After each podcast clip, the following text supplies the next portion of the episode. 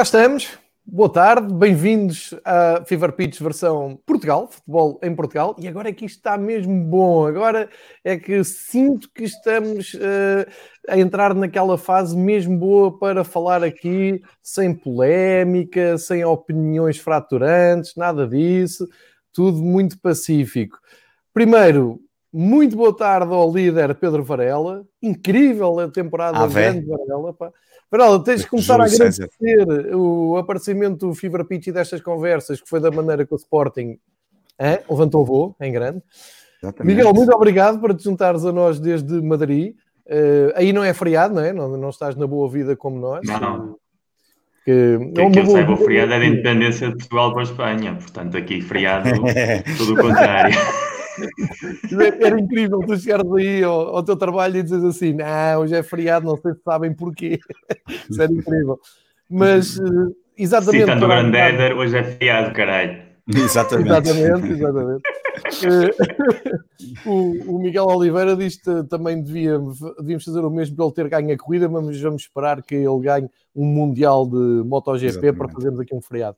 Eh, pessoal, também uh, estamos aqui a esta hora, hoje, como tem sido habitual, antes da Liga dos Campeões, também aqui um fim de tarde para ajudar o pessoal que está confinado em casa e que acha piada estas macacadas, falar aqui de futebol de uma maneira absolutamente pouco isenta, cada um com as suas opiniões. E o que aconteceu nos últimos, nos últimos tempos? bronca, não é? Bronca, aconteceu. Temos aí polémica com fartura. Para o Varela não, veio de cima, mas Varela, bem-vindo, bem-vindo à pressão do, dos líderes, não é? Já estás a levar com o J. Marques, já levaste um, uma traulitada. Quem é o J. Marques? É, J. Marques. Senhor, Quem é o J. Marques? que aparece muito nessas alturas, que o Miguel Epa. conhece. Ah, e aquele já... hipócrita que veste de azul e branco às vezes no ah, Twitter e tal. Assim, ah, calma, sim, calma, porque calma. eu tuitei, é claro que começo porque ele é hipócrita, mas ele foi hipócrita, mas eu nem vou perder tempo. Aliás, o Rodrigo Roguete foi lá responder, ele respondeu, e andaram ali a trocar uns galhardetes. Ele gosta é, de trocar galhardetes com a malta da televisão passada, e não sei o que mais. Pá, hipocrisia pura, não estou para aturar. Tu a semana passada querias dar importância a um gajo que nem sequer é jornalista, e aqui ficam as minhas desculpas ao nosso amigo Rui Silva, que ficou com a ideia não, de que eu não, diria não, que ele é não, jornalista. Não, eu não sei. Nem, nem, nem é que nós temos aqui que era jornalista. Sim. Não, não, e, eu também não disse. Mas o Rui ficou com a impressão e agora fica aqui desmistificado sim, todo, todo do... esse imbróglio.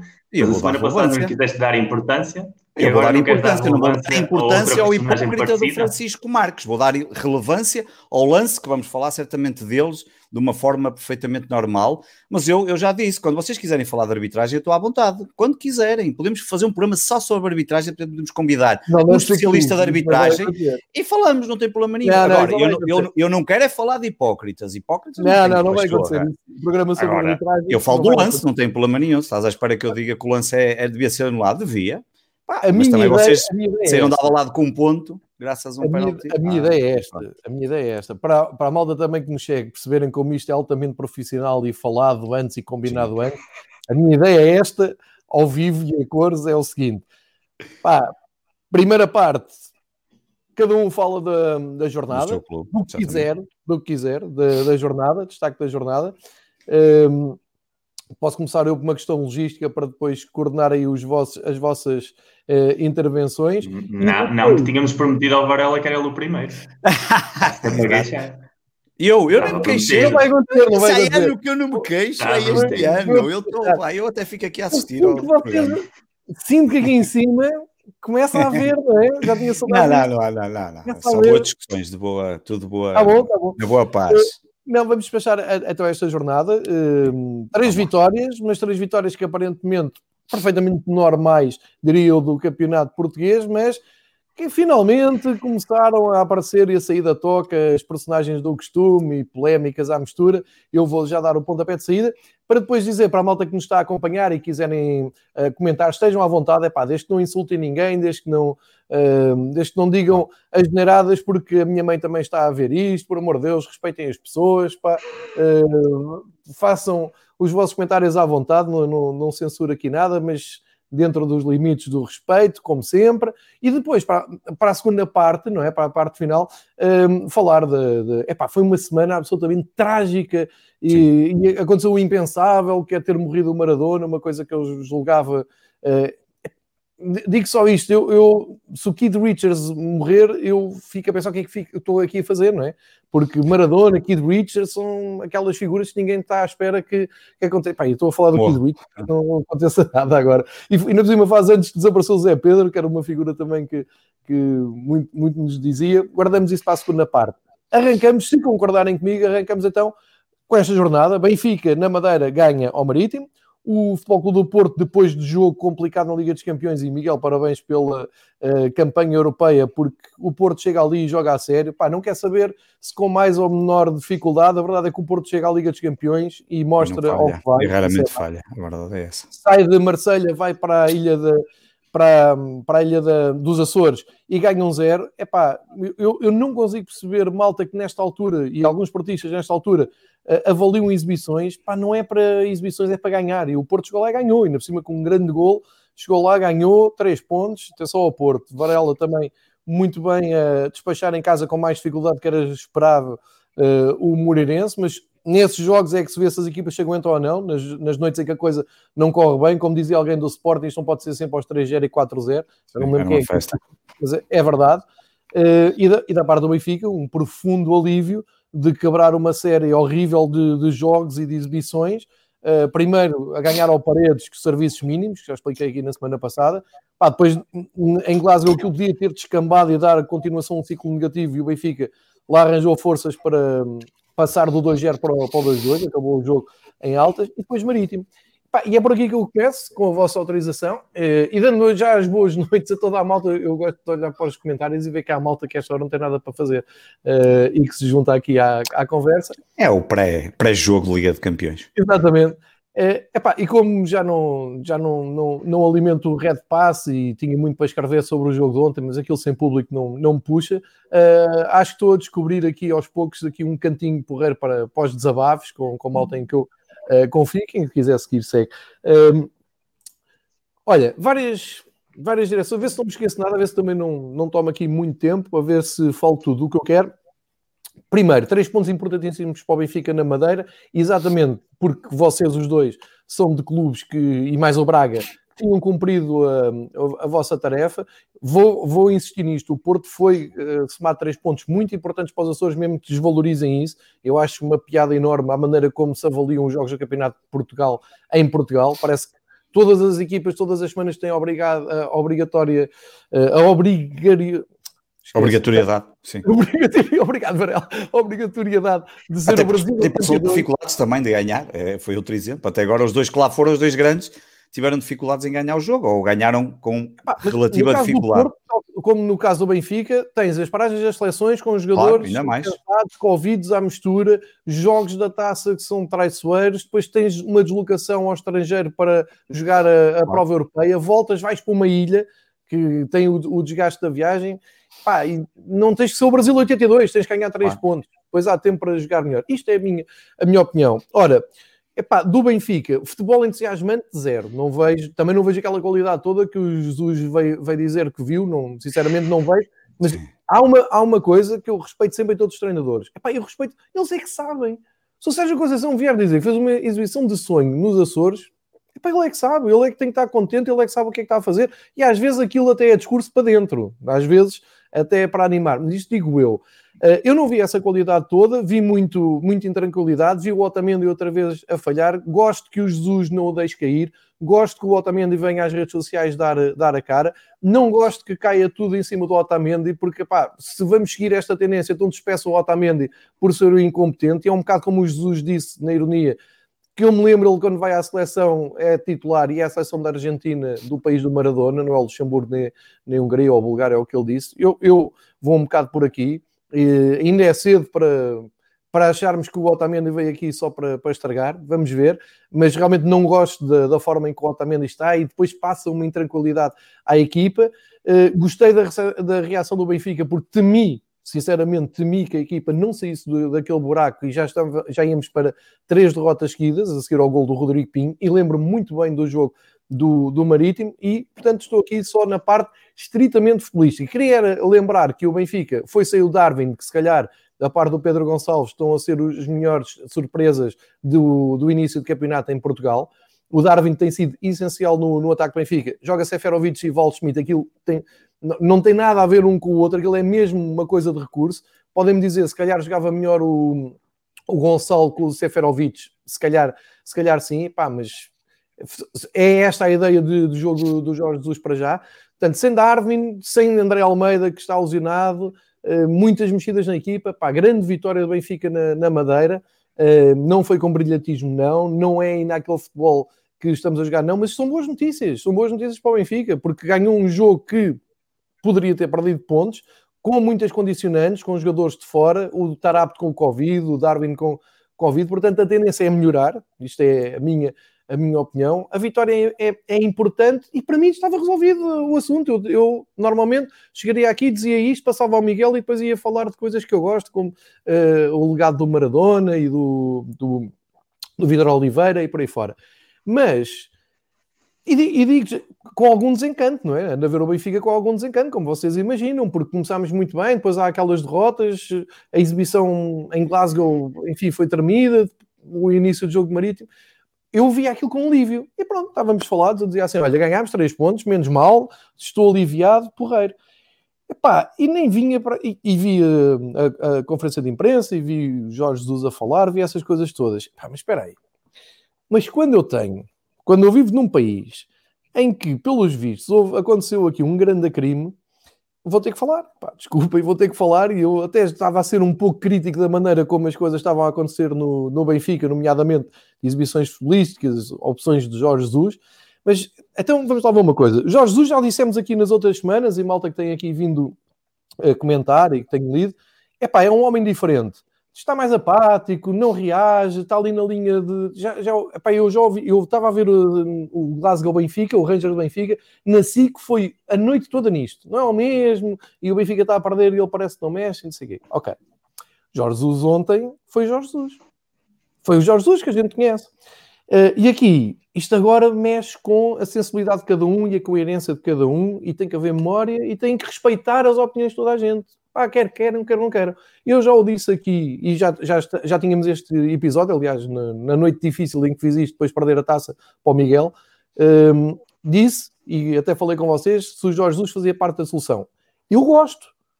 Eu gosto do Jorge Jesus. Eu gostei que ele tivesse voltado. Eu já disse, não sei aqui quantas vezes. Portanto, sim, acredito que é a parte da solução. Mas eu, quando digo que gosto do Jorge Jesus a voltar, é o Jorge Jesus que eu me habituei a ver absolutamente vangloriado por toda a imprensa portuguesa, nomeadamente uh, o, o, Canal 11, por exemplo, estava aos jogos do Flamengo, nunca, tivemos aqui jogos do Flamengo em direto, não sei se lembram disso, temos jogos do Flamengo, conferências de imprensa do Jesus em direto, Libertadores em direto, festa total. E eu gosto. Eu estava pelo Flamengo, eu fiquei contente com os êxitos do homem. Ele volta, e ouço, é pá, ele já não é a mesma coisa. Quando ele é a mesma coisa, é pá, é muito bruto. É pá, muito bruto, não pode, pá. Até eu falar assim para o Lito Vidigal, ele responde torto na conferência. Sim, se responde ao Jesus. Agora vamos aqui só ver uma coisa e depois vocês já falam sobre isto. É pá, não contem comigo esta conversa do, do machismo, pá. Eu não vi, posso estar enganado e vou voltar. Pá, você, a malta que está a seguir isto e que ouve e comenta, tem que ter em mente uma coisa: há várias opiniões, há várias opiniões, há vários contextos e há pessoas a ver as coisas de várias maneiras. Na minha maneira, eu vi aquilo e pensei: é pá, desagradável, não desagradável porque não gosto da maneira como ele responde à, à primeira, dizer, ah, você sabe lá o que é que é eh, o, a qualidade de jogo, uma coisa, uma coisa assim. Mas espera, não é por ser uma senhora jornalista. Ele diria isto, está mais do que provado, a qualquer um de nós, a qualquer jornalista, mais conceituado, menos conceituado. Não é o facto de ser. Eu fico muito baralhado com isto de ah, machismo, porque foi uma, uma senhora. Epá, o historial dos Jesus diz-nos o contrário. O historial do Jesus diz que na, ele recebia a Irene Palma da Bola e da Bola TV todas as semanas no, no, Rio de Janeiro para fazer peças com o Flamengo. Aí ninguém chamou machista. Ele elogia perguntas de senhoras jornalistas nas conferências de imprensa. Quantas vezes? E até se ri, acha piada e até dá moral. Quantas vezes? Então ontem ia crescer para uma jornalista da Sport TV porque é machista. Mas isso faz sentido? Pá, não, não faz. Desculpem lá, não faz aceito as vossas opiniões, respeito as opiniões de toda a gente, não é por aí. Ele é bruto.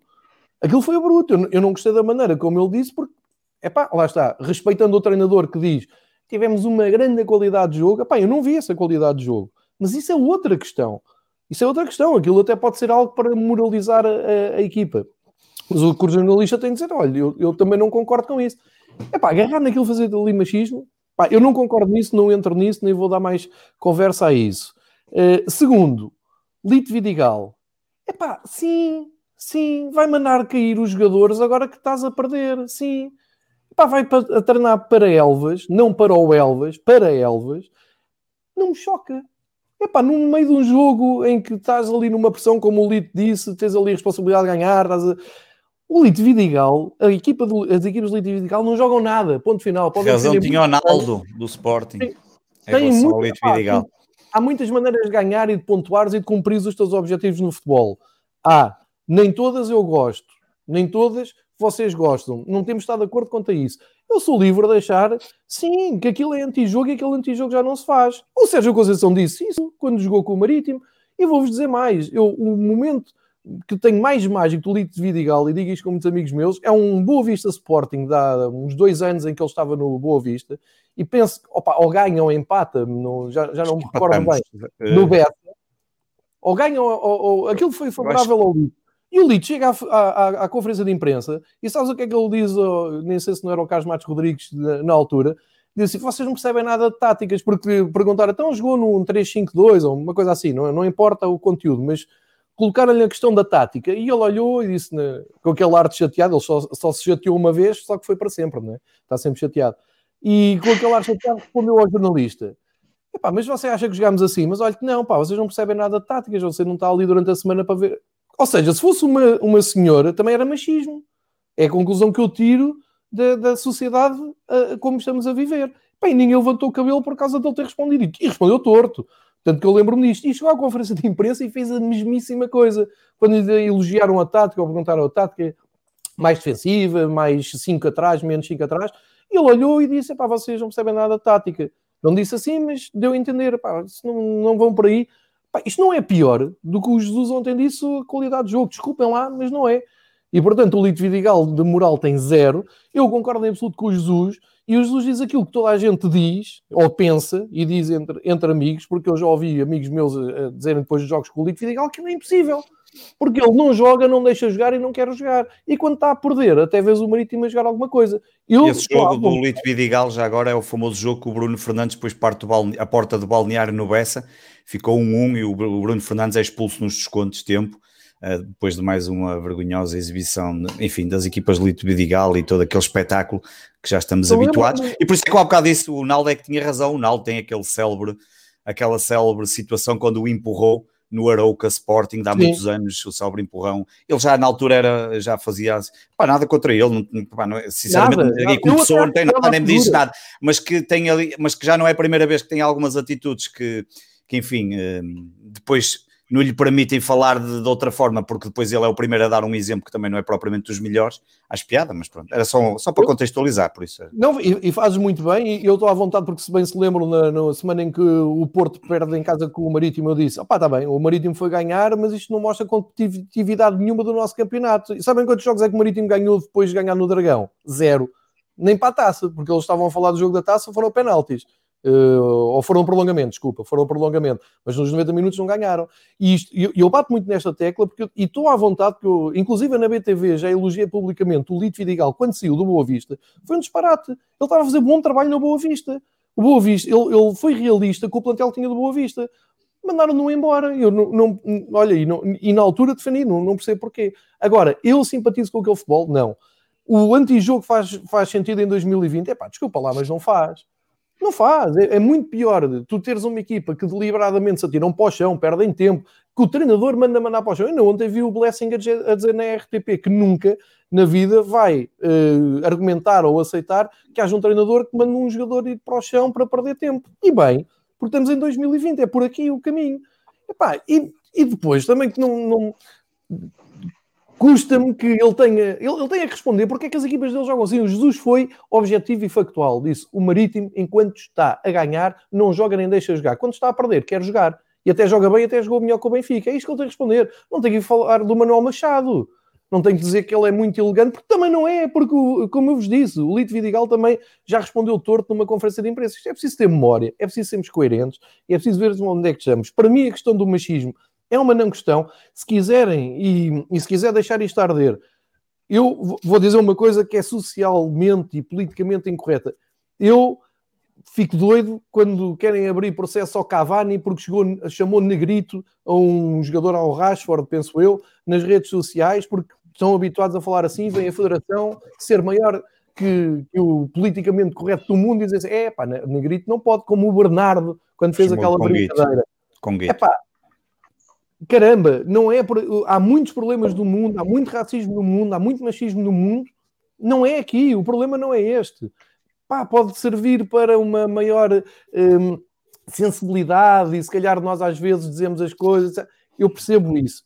Pá, mas desculpem lá, não é este o problema. Não é, não está no Cavani, não está no Bernardo, não está no Jesus ter respondido ontem. Porque se fosse um homem, ninguém dizia nada. Pá, e então estou a ficar maluco porque o Elvas reagiu. E eu pensei, reagiu com piada. O Elvas disse: Não, estamos satisfeitos com a equipa técnica. E pensei, bem, é isto que precisamos, é humor no futebol português. A gente precisa disto. E pá, fui ver e aquilo era uma coisa a sério. Fizeram um comunicado. O Elvas fez um comunicado. Um comunicado a dizer que lamentam muito. Pá, está tudo maluco. O Elvas. Eu adoro o Elvas. Lembram-se o Elvas da primeira divisão? O azul com uma coisa amarela apareceu ao Boca Juniors. Gosto muito, tenho muitas saudades. Pá, venham para a primeira divisão, mas tenham uns viso o Elvas. E agora, ao fim da tarde, vem a Associação Nacional de eh, Jornalistas Desportivos condenar o Jorge Jesus. Epá. Também não pode ser sempre a condenar o Ruben Amorim e os outros também eu, têm que calhar um bocado Jorge Jesus. Eu que acabei o jogo eh, cansado, farto, quis pôr logo um ponto final daquilo, a dizer, como vos disse há pouco, aliviado, três pontinhos, está bom, vem agora a Liga dos Campeões. Epá, vão-me obrigar a voltar atrás e dizer assim: condenar as palavras de Jesus.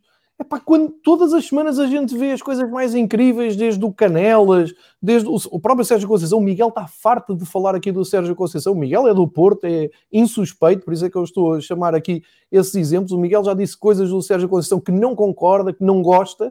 Pá, nunca vi a Associação Nacional de, de Imprensa, de Jornalismo, não sei do quê, a, a vir condenar o Sérgio Conceição. Pá, isto, eu, a sério, estou não estava preparado para isto, já percebi, mas por outro lado estou muito animado. Estou muito animado porque eu já percebi que quando o Benfica perde, isto fica numa letargia incrível. O Benfica perde, é para coitados, investiram muito e o, e o gajo veio do Brasil já não é a mesma coisa, não sei o quê. O Benfica ganha.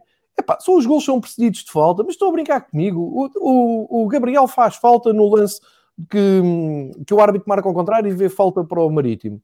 Ok, a falta foi no meio campo o jogo seguiu. A bola foi para a direita, foi para o meio, depois apareceu o Everton. O Everton tem uma jogada maravilhosa, finta um gajo, mete golo. Epá, a jogada teve assim tanto. Objetivamente nasceu de uma falta que veio ao contrário, certo? Mas teve assim uma influência tão grande no golo, não foi mais mérito do Everton. E, e quero aproveitar para fazer aqui uma piada que pode dar problemas com a malta do Everton. O Everton é tão bom que se devia chamar Liverpool. Pronto, e agora venham os gajos das redes sociais do Everton matarem-me porque se calhar não, não podes fazer este tipo de, de piadas. Mas lembram-se da taça da Liga em que o Porto ganha na meia final, ganha ao Benfica, que há uma falta antes de um gol do Porto também fora da área? Mas ninguém quis saber disso para nada. Pá, tenho muita dificuldade. O primeiro gol do Benfica, é, disse o Lito, também, é, também tem uma falta primeira, ou, nasce com uma falta. Hã? Qual falta?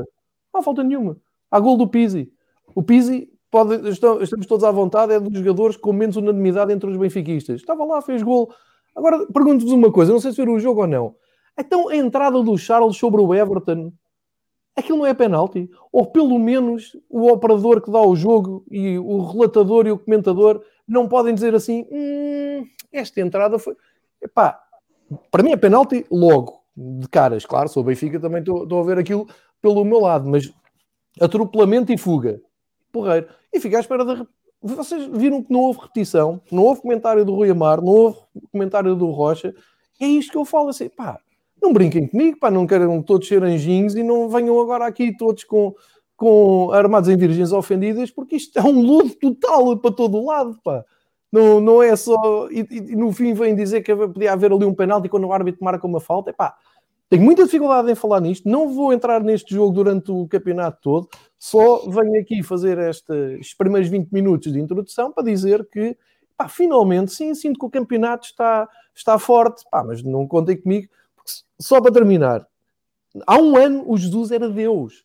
Epá, recebia todos os jornalistas, foram todos à conta do Jesus ver o, a final da Libertadores, foram ver o Mundial de Clubes.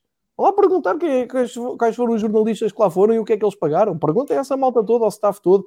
Deus, entrevistas, reportagens especiais, conferências em, em direto. O Jesus era aquilo. O Jesus respondia mal aos brasileiros. O Jesus podia ser, dentro destes parâmetros, considerado racista para os brasileiros. Quantas vezes é que eles dizem que eles não percebem nada daquilo? Quantas vezes é que ele respondeu a outros treinadores? É, vocês aqui têm a mania de no Brasileirão rodam a equipa toda. Não, isto não é para rodar, pá, isto jogam os mesmos. Quantas vezes é que ele disse isso?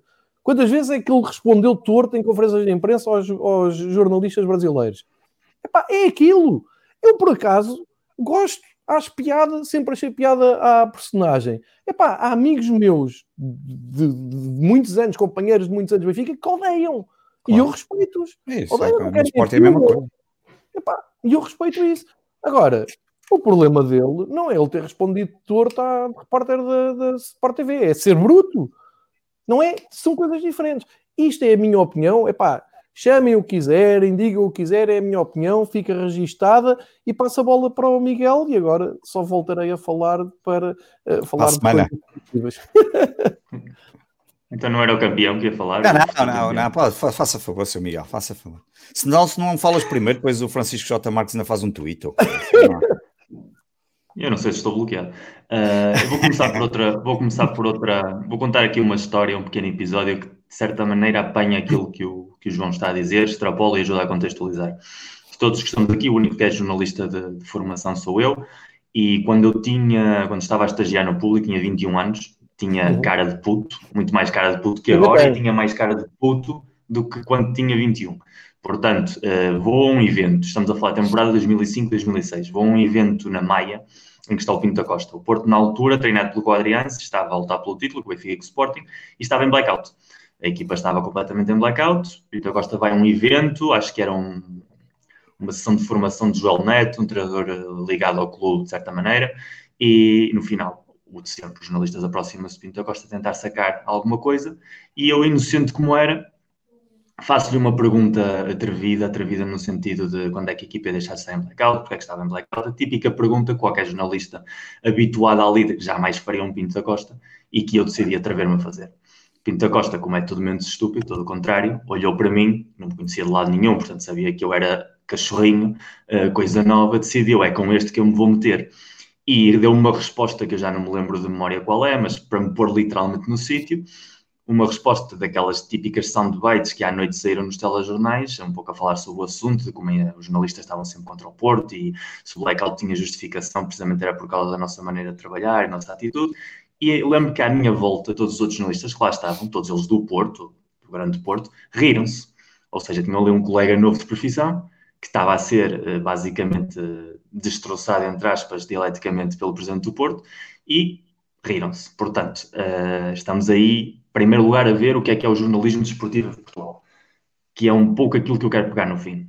Mas esta história não acaba aqui. Passado cinco meses, sensivelmente, o Porto vai a Penafiel e é campeão nacional penúltima jornada, ganha em Penafiel e eu tinha de fazer a cobertura do jogo, fui, fui com a equipa do público, um dos, um dos elementos da equipa que foi ao estado do Penafiel, estive lá a fazer a cobertura do jogo, o seguimento do jogo, e depois parte das minhas tarefas era tentar recolher declarações dos jogadores e dos, dos protagonistas no fim, e seguir com a comitiva para o Estado do Dragão para ver as celebrações. Acaba o jogo, eh, os jogadores invasam de, vestuário, todas aquelas coisas. Eu tento colocar-me na zona, na zona mista, mas tentar aceder ao, ao, aos balneários de certa maneira. A coisa está mais ou menos tensa. E tenho sete, sete jogadores do Porto dos quais seis são internacionais por Portugal, uh, não vou dizer os nomes, mas mais ou menos dá a ideia, que me começam a insultar do piorio. De jornalista filho da puta, de isto é para que vocês é que mamem, viva ao Porto, não sei o que, não sei o que mais. Tudo bem. Passa ao Pinto da Costa, pelos jogadores, e vira-se para um deles, o cabecilha de toda aquela coisa assim, tranquilo que este é dos nossos. Ou seja, eu nunca tinha falado com ele, Depois daquele evento não me cruzei com ele, mas ele fez logo questão de se informar de quem era aquela pessoa que lhe tinha feito aquela pergunta para saber com quem é que estava a lidar. Portanto, isto para dizer três coisas. Primeiro, o jornalismo português é ridículo a nível desportivo. Não há profissão com menos consciência de classe e com menos consciência corporativa e de camaradagem, por muito que se chamem camaradas os jornalistas, do que o jornalismo desportivo. E, obviamente, sabemos que para ter as suas caixas, para ter os seus favores, para estarem colocados em determinados postos, inclusive depois para saltar aos clubes, como acontece com, com quase todos os nossos, nossos clubes, tem jornalistas que vêm de meios generalistas, vocês acabam de contratar um, o Porto, o Rui Cerqueira também foi durante muitos anos comentador da RTP, o Sporting também tem uh, gente que já esteve, já saiu do clube e também exerceu como jornalista. Querem é agra agradar a quem está em posições de, de poder.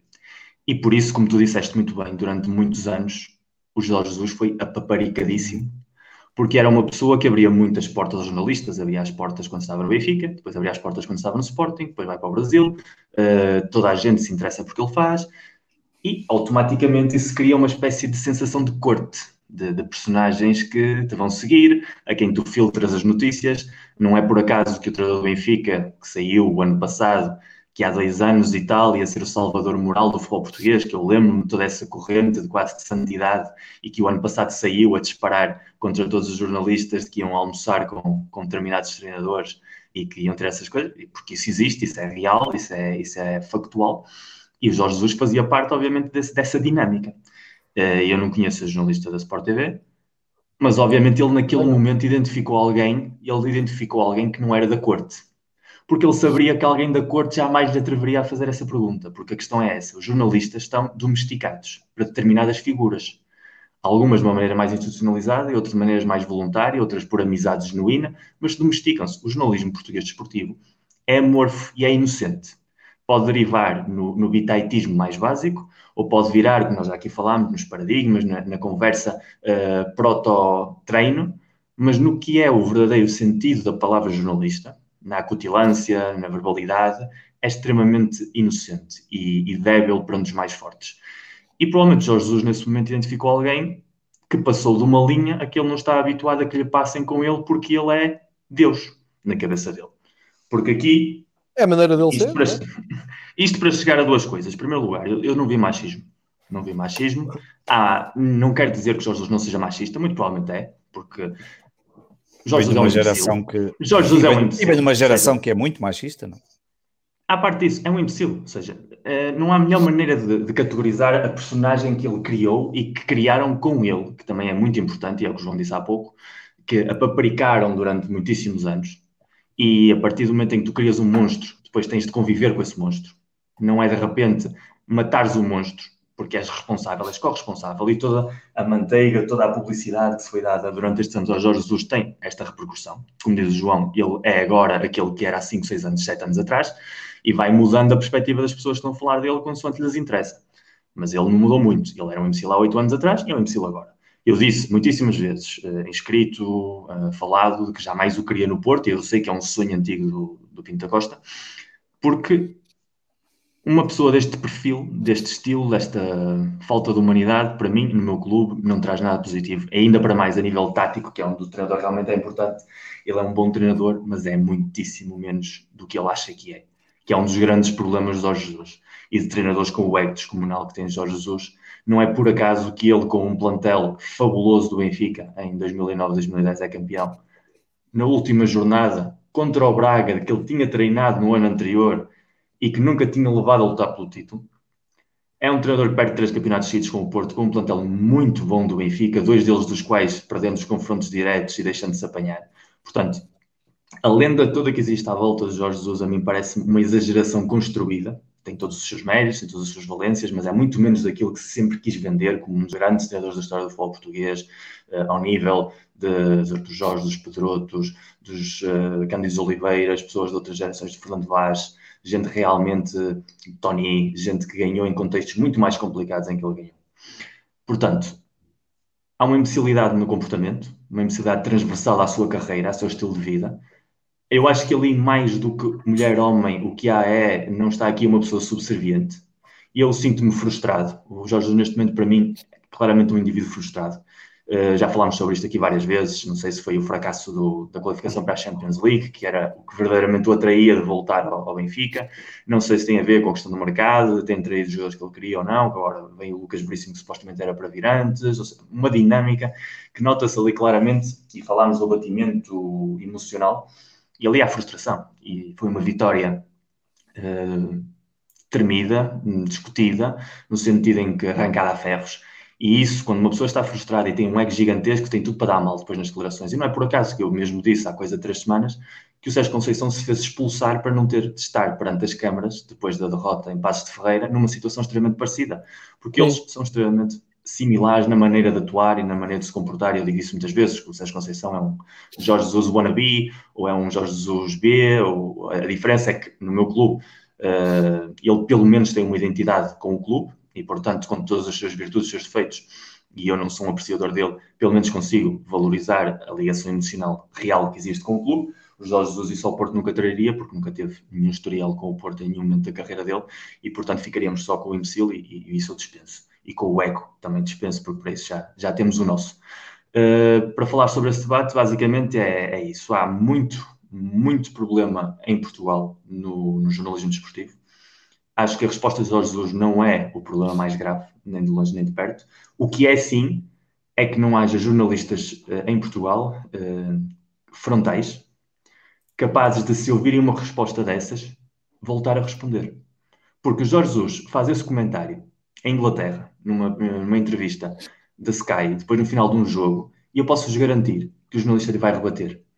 E faz esse comentário no jogo da Liga Espanhola, no final de um jogo, com um jornalista do Canal Plus e posso-vos garantir que ele vai responder. Miguel, tiveste este. Porque quando este... falas assim a um profissional que está a trabalhar. O, o Klopp ficou 8 minutos a falar com o jornalista da BT Sport a seguir ao jogo Exatamente. do Chelsea. Sim, sim. Só porque ele disse, é, pá, você Há aqui uma coisa muito simples. Há aqui uma coisa muito simples. Há aqui uma coisa muito simples. O jornalista está a trabalhar. O trabalho do jornalista naquele momento é tão importante como o treinador a dar as respostas. Estão ali duas pessoas a trabalhar. Ele tem que ter o respeito por quem está a trabalhar, seja homem, mulher, maior, pequeno, dá exatamente igual. Ele ali teve uma falta de respeito e merecia ter levado a resposta à altura. E noutro cenário, noutros países, provavelmente tivesse, inclusive no próprio Brasil.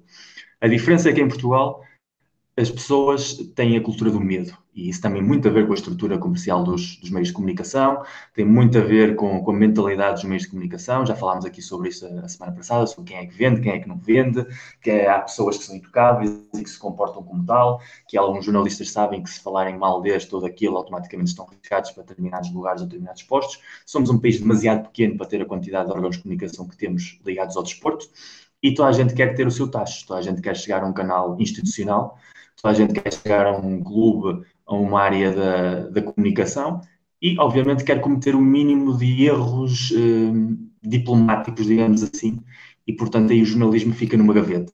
E ontem ficou ali o jornalismo numa gaveta, porque devia ter havido uma resposta por parte da jornalista a uma atitude desse estilo, mas como tem ficado o jornalismo na gaveta durante décadas, e no caso de Jorge Jesus, pelo menos nos últimos 10 anos, ele sempre fez o que quis e, portanto, está habituado a isso.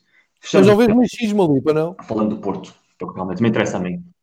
Mas, mas, não, não, eu ali vejo uma imbecilidade de uma pessoa que é imbecil.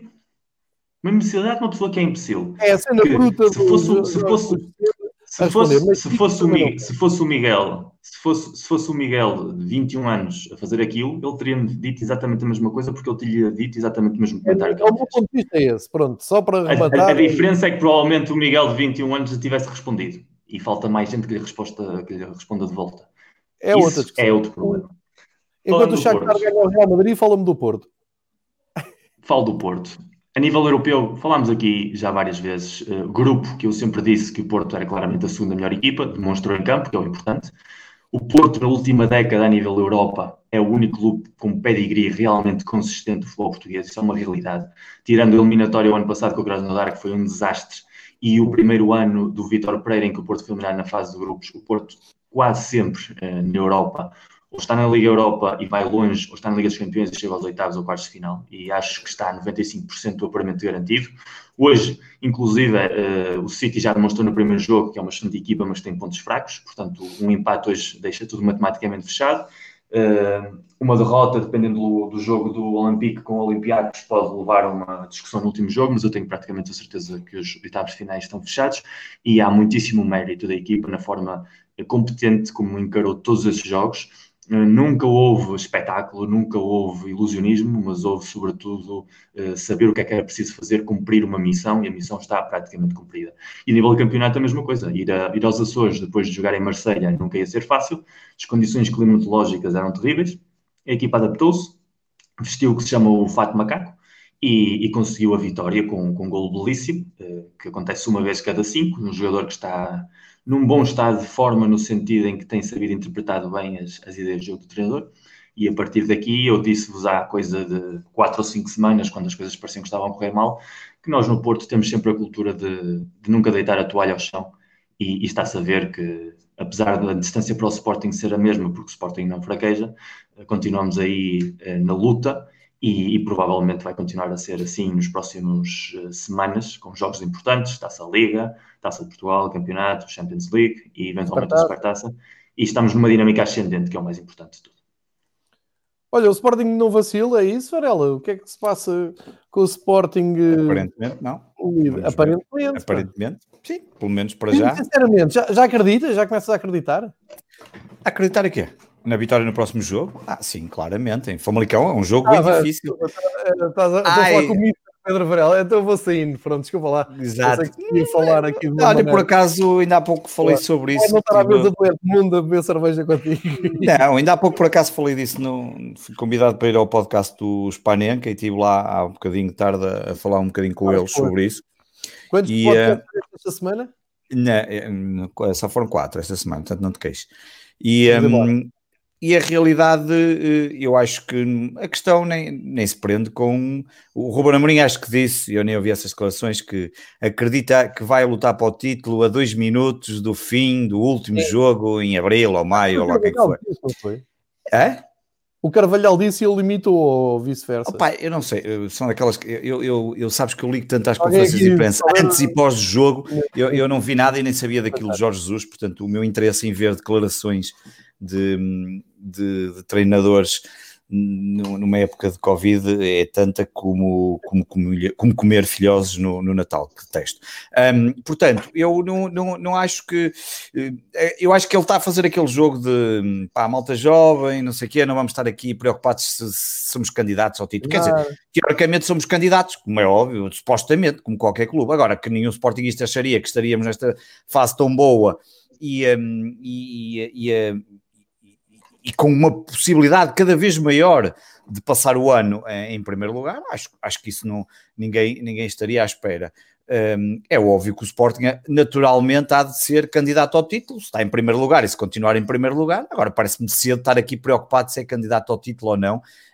É candidato a fazer qualquer coisa para lutar pelo título. Acredito que nesta altura há pelo menos condições para o fazer.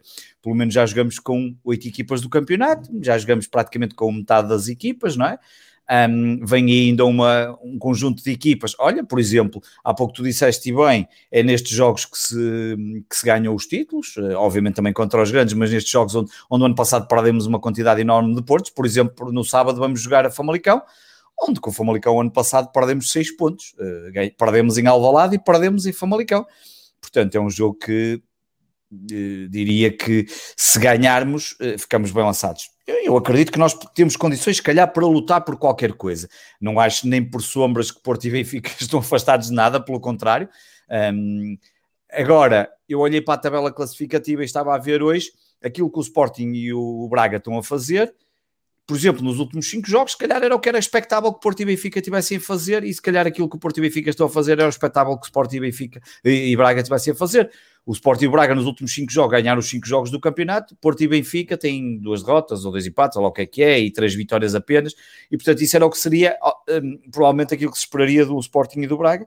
Um, acho que ganhamos um jogo um, mais complicado, Ainda ontem, quando estava a fazer o Sport 160, achei piada porque na sexta-feira tinha visto a malta do Mais Futebol que faz aquela coisa dos prognósticos, mas e do lado do Sporting era só 3-0, 4-1, e eu, esta malta anda toda muito, acha que isto agora é sempre assim, e achei até assim um bocadinho ridículo achar que nós íamos ganhar ao Moreirense, nem sei porque é que iríamos chegar ali e ganhar ao Moreirense um, por 3 ou 4, a verdade é que o Moreirense marcou o golo, depois nós empatamos e, e, e fizemos o suficiente para ganhar. O Moreirense tem dois remates à baliza eh, quer dizer, nem se pode considerar dois remates à baliza, só dois remates temos nós à barra, portanto o Sporting é mais que um justo vencedor. Há o lance do, do, do primeiro golo, que é um lance que só foi possível ver, pelos vistos, com uma repetição da Sport TV ao final de não sei quantas imagens que nem mostraram durante o, o jogo, foi no final, lá naquele processo que eles têm lá de quase de juízo final, ou lá que é, acabaram por a imagem.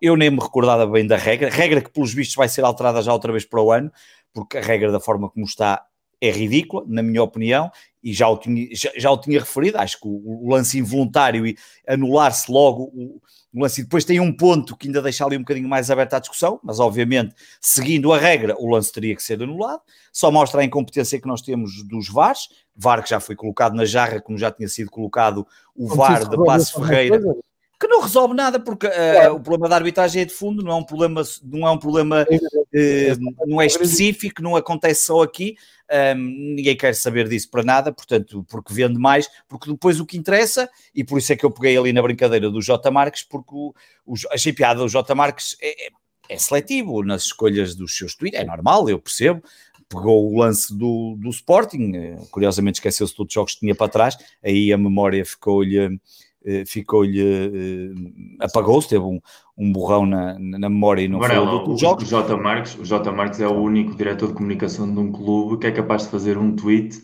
para celebrar a venda dos melhores talentos do seu próprio clube, que acaba por ser. Não, nós um também celebramos a venda do nosso. O, o grau, o grau de inteligência a fazer tweets do J. Marcos não, não é muito elevado. Não é, tudo bem, e eu ainda ontem, eh, e voltando aqui, até ontem no Sport Center disse exatamente isto, os diretores de comunicação dos clubes portugueses nos últimos anos só deitam gasolina para a fogueira, todos, não, não, é, não, há, não, há, não há um, aquilo é uns atrás dos outros a deitar fogueira, gasolina para uma fogueira que já está a arder há muitos anos e que ninguém quer apagar, mas, mas pronto, é seletivo, e hoje virou-se para a Sport TV por causa do, do, da, da, da, promoção, epá, vale o que vale, podia ser. Epá, na semana passada mandou o Miguel Guedes fazer ele o tweet, que é para não parecer sempre mal, portanto fez o, o Eddie Vedder do, do Porto, fez lá o tweet, que foi por causa do voleibol feminino, yeah, fez um tweet por causa do voleibol feminino, lembrou-se de fazer um tweet por causa do voleibol feminino, porque o Sporting se tinha esquecido de pôr o símbolo do Porto. Hoje o Porto Canal põe exatamente o mesmo símbolo que o Sporting pôs.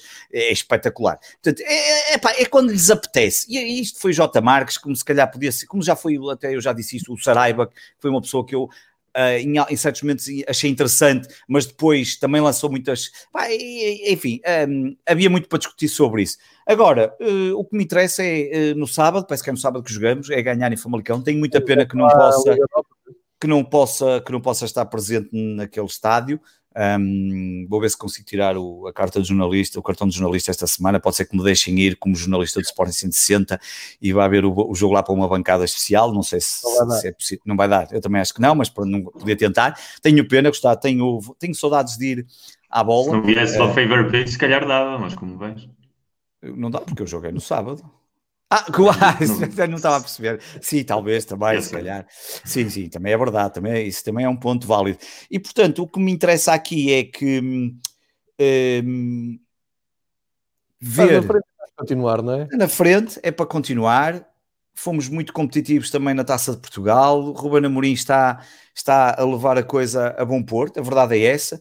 E, eh, e, vamos, olha, vamos, vamos concluir a primeira etapa, que é o que eu gostava, terminar em primeiro lugar no ano, no final do ano. Se isto for concluído, eu diria que se passarmos o ano em primeiro lugar, é óbvio que não vale a pena continuar com o palavreado, ah, não sei o quê, se calhar vamos eh, no final do ano, no final da última jornada. Não, é evidente que se terminarmos o ano em primeiro lugar com mais três jornadas, 11, é pá, um terço do campeonato, também não vale a pena estarmos aqui agora armados em Braga de 2014 ou 15, acho que foi aquele coisa, dizer que, ah, nunca é, isso, isso, isso, isso é um discurso que não faz sentido, acredito que encaixe bem se calhar no Braga, porque tradicionalmente não, não faz, mas acho que não faz sentido continuarmos com isso, talvez seja para proteger um pouco ali os jogadores do Sporting, talvez os miúdos, um, até porque tem havido aqui alguns episódios, o Quaresma tem estado ali um bocadinho mais, um, já ouvi um episódio aí com o Ruben Amorim, e, e talvez seja um bocado por aí. Agora, de resto, quanto ao resto, olha, eu, eu Jorge Jesus, vou só dizer que não, não, é machismo, é evidente que não é.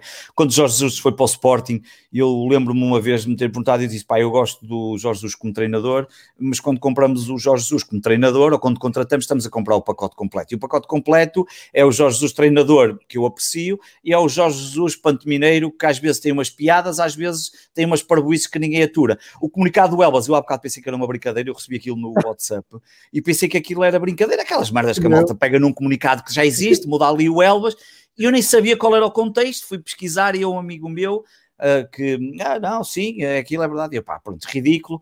Um, acho que depois também ali é engraçado que nas redes sociais, se formos ver de onde é que surgem os mais afetados, é tudo um universo bonito e paralelo de futebol, do mundo perfeito. Portanto, eu já sei como é que estas coisas são. Há ali no Twitter um conjunto de pessoas que são que vivem no mundo perfeito e eles é que eles é que sabem tudo. E nós, para entrar naquele mundo dele, temos que ter o cartão de adepto do, daquele, daquele estádio que não temos direito a entrar. Portanto, nós ficamos cá fora. Olha, futebol muito bom, houve, portanto, emoção, polémica, futebol português no seu melhor. Uh, estamos aí lançados, há jornada já na próxima semana, como o Varela disse, uh, com jogos interessantes. O Sporting recebe, uh, recebe não, ah, vai, vai, vai ao Famalicão, exatamente. O sábado, recebe o Tondela, assim é que é, a partida terá, terá a, a, tarefa mais ou, ou menos difícil, eu, eu não consigo levar muito o tom dela a sério uh, e não me vou lixar quando o Benfica jogar com o tom dela e vocês atiram-me isso à cara. Mas o Porto recebe o tom dela e o Benfica recebe o Passos Ferreira, que está a fazer um belíssimo campeonato. Antes de jogar o Passos Ferreira, deixem-me já aqui elogiar o Pepa, que está a fazer um, um trabalho magnífico no, no Passos. Vai, vai ser um belíssimo jogo no próximo fim de semana. Pelo meio, bem, entretanto. Deixa-me estamos... deixa aproveitar, deixa aproveitar que falaste do Passos de Ferreira, só para aqui deixar a nota que é importante. Eh, não para dar importância ao J. Marcos, que não a tem. Provavelmente no que levamos de campeonato, a equipa que mais beneficiada tem sido dos três grandes tem sido o Porto. Portanto, a partir daí, por muitos erros que tenha havido esta jornada que houve, uh, entre o jogo de Passos de Ferreira, que foi uma vergonha indescritível, uh, inclusive é o penalti que foi marcado, acho que no próprio jogo com o Marítimo, ou, ou já não lembro qual foi o jogo com o Portimonense, que também era completamente ridículo e o lance em Alvalade, que para mim não é penalti, mas que se tivesse sido ao contrário, tenho a certeza absoluta de que o Porto estava a arder, eh, porque obviamente que é um lance perfeitamente discutível. Quando tens três lances em 11 jornadas, eh, três jogos em 11 jornadas com essas características, o mais que tens de fazer é estar um pouquinho calado, porque se há coisa que o Porto não tem sido nos últimos ano e meio, como mínimo, é ter sido uma equipa prejudicada em comparação com, com a concorrência, digamos assim. Ponto. Epá, e, sim, e, e, espero que nas próximas semanas andemos longe disto. Desconfio que vai ser o pão nosso de cada dia, porque já entramos na, naquela loucura agora de toda a gente dispara, como o Varela diz, também as virgens ofendidas apareceram todas, mas enfim, é deixá-los andar e vamos tentar andar com isto para a frente, porque o que eu ia dizer, ia concluir o meu pensamento é temos uma semana de uh, Liga dos Campeões, Liga Europa. Não, isso não interessa para ninguém. Competições europeias, desculpa, não está lá o Sporting. Desculpa, mas Bem, também tivemos. Deus, da, uma semana. Também tivemos setas e essas coisas. O, o Real Madrid, nesta altura, corre Real Perigo, está a perder no, a perder. no Uh, mais logo vamos ter o Atlético de Madrid com o Bayern, vamos ter o Porto com o City, enfim. Semana de futebol europeu, depois volta ao campeonato. Uh, jogos, é jogos de gente a sério. Jogos de gente é, a sério. pá, por amor de Deus, jogos de gente a sério. Exatamente. Porto City. Uh, vamos aqui devagarinho, mas só pelo meio perdemos uma série de pessoas. Sim. Epá, parecia. Não sei como é que vocês encararam a última semana, mas de repente parecia que estava ali num, num espaço do David Lynch em que cada vez que agarrava um telemóvel chegava uma, uma notificação pior que a outra. Não, pá, não sei explicar o que é que senti na, na, na última semana, mais com umas pessoas do que com outras. Eu vou tentar. Um, vou tentar despachar isto de maneira. Uh, para já não, não me quero emocionar, não, não, não quero vacilar sequer, mas deixem-me dizer-vos: o, o Bastos, guarda-redes Benfica, uma lenda, pá, que se calhar vocês não, não vos diz muito. Uh, o Miguel, eu sei que sabe, sabe a história, mas. Miguel, de certeza que sabe. Claro que sabe. Miguel que sabe. Uh, mas no universo Benfica, o, o Bastos foi. que é uma coisa que me agrada muito no Benfica e que não vejo. Uh, enfim, só se fala de coisas mais no Benfica. O Benfica Clube tem uma coisa muito boa nos últimos anos, largos anos, que é, tem dado muita dignidade aos jogadores que representaram o clube. Uh, epá, e como sabemos, aquela, aqueles jogadores dos anos 50, 60, 70 não ganhavam os balúrdios que se ganham hoje e, epá, e têm que ser ajudados, têm, têm que ser eh, contextualizados social e economicamente e acho que o Benfica tem feito esse bom trabalho. O Bastos era um desses, dessas figuras, guarda-redes, uma lenda, ganhou a taça latina uh, e, e, eu só estou aqui a falar do Bastos com, com, com este carinho e, uh, enfim, com quando passas dos 90 anos, também não estamos à espera que as pessoas tenham uma vida longuíssima. Mas no caso do Bastos, é que eram uns 90 anos que pareciam uns 60. E, e, eu estou a dizer isto, tive o prazer, e até partilhei isso na semana passada, tive o prazer de fazer um programa, uh, num programa que mantenho no ar há, há uns 5 anos, na, na, BTV, que vai semanalmente para o ar, uh, em que temos sempre um convidado, eu, o João Martins e o João Tomás, temos sempre um convidado que tanto pode ser o mais anónimo dos sócios, como pode ser uma figura. Pá, e o Bastos foi uma, uma das figuras que lá foi. E a conversa com o Baixo, uma hora, marcou a minha vida, marcou a minha vida enquanto benfiquista, enquanto adepto de futebol, porque hum, aos 90 anos teres aquela, aquele discernimento, aquela frieza e as histórias que ele contou, ele, ele contou, por exemplo, que para ir defender a baliza do Benfica na final da Taça Latina no estádio do Jamor, foi do Dafundo, onde estava a fazer serviço militar a pé, porque ninguém facilitava nada na altura, foi a pé uh, para o Estádio de Amor, ia chegando atrasado, mas pronto, lá conseguiu. E a equipa toda foi festejar a vitória na Taça Latina e ele voltou a pé para o serviço militar. Opa, isto aos dias dois é uma coisa absolutamente uh, genial. Ele contava histórias maravilhosas, uma grande figura, grande guarda-redes. Uh, depois é uma questão de irem ver a história. Eu, sei que, que, o Miguel sabe perfeitamente o que é que eu estou a falar. Final com dois prolongamentos. Dois prolongamentos. Dois prolongamentos, dá para cima já pela, pela noite dentro no, no estádio do Jamor, sem iluminação na altura. Um, aliás, ele, ele, também diz uma coisa muito engraçada: assim, estava a ver que aquilo nunca mais acabava, que eu já não via a baliza do outro lado, eu já nem sabia quais eram os nossos que eram os todos. Epá, muito boa, portanto, que descanse em paz, uma grande figura, epá, que felizmente deu para aprender muito com ele, e isto é a parte boa do, do futebol. Um, depois é para o Vítor Oliveira, que nós até falámos aqui já dele uh, desde que fazemos estas, estas conversas semanais. Uh, eu, quando recebi a notificação do Vítor Oliveira, pá, fiquei a olhar para o telemóvel a pensar: pá, não, deve ser, não deve ser a pessoa que eu estou a pensar, é impossível. Ele esteve a fazer o Paredes Benfica, estava no programa da TVI à noite, o Pedro Ribeiro contava histórias que se passavam com ele incríveis e de repente tu vais caminhar, quer dizer, vais caminhar para manter a tua forma, não é? Já para poderes abusar um bocadinho mais do almoço, vais caminhar e morres.